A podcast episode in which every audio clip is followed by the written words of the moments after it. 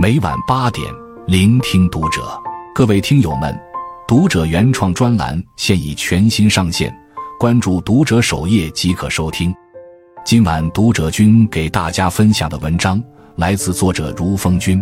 兄弟姐妹之间交往是有条件的。电影《我的兄弟姐妹》里有句话说的特别好：兄弟姐妹本是天上的雪花，落在地上化成水。结成冰，就再也分不开了。从小一起长大是亲人，各自成家以后依然是亲人。家里老人不在了，兄弟姐妹就是最亲的人，也是我们最大的靠山。可只有经历过一些事后，我们才能明白，其实兄弟姐妹之间交往也是有条件的。那些和睦相处、关系亲厚的家庭，都做对了这三件事：一。别占便宜，有来有往。姜武高考时连续两年都没考上，第三次才考上北电。哥哥姜文一声不吭，替他付清了全部学费和生活费。等电影《让子弹飞》开拍，扮演武举人的演员因故退出，姜文临时找弟弟来救场。姜武推了好几部戏，在组里待了三个月。《让子弹飞》上映后。票房高达六点七亿。接受采访时，主持人问姜武：“票房这么高，您的片酬应该不少吧？”没想到姜武却说：“零啊。”主持人说：“那就是这哥哥不够意思了。”姜武露出标志性的憨笑：“没办法，他是我哥呀。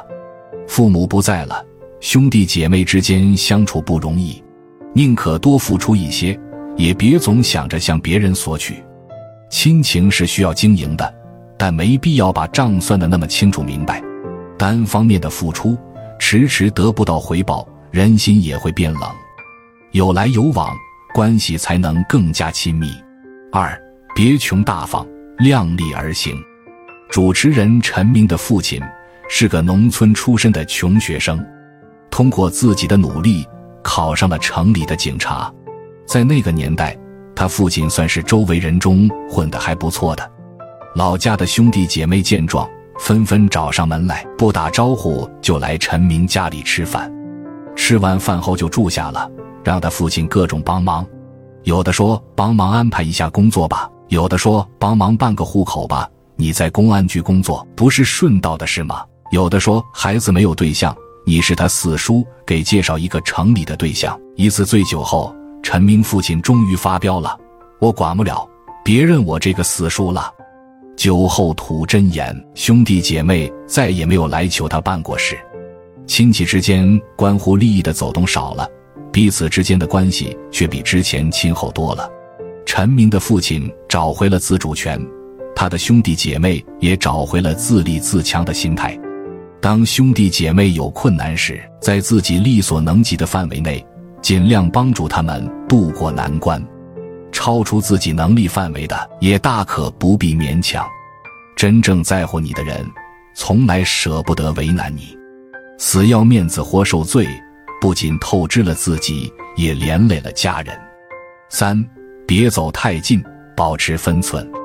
周国平说：“分寸感是成熟的爱的标志。”他懂得在人际交往中。遵守人与人之间必要的距离。鲁迅在北京安家后，把弟弟周作人一家人也接过来住。考虑到正房朝向好，院子大，小侄子们可以有个活动的天地，他把后院的正房让给弟弟，自己住在位于后罩房的屋子里。鲁迅还把两家人的收入合在一起，衣食住行所有钱都走同一个账。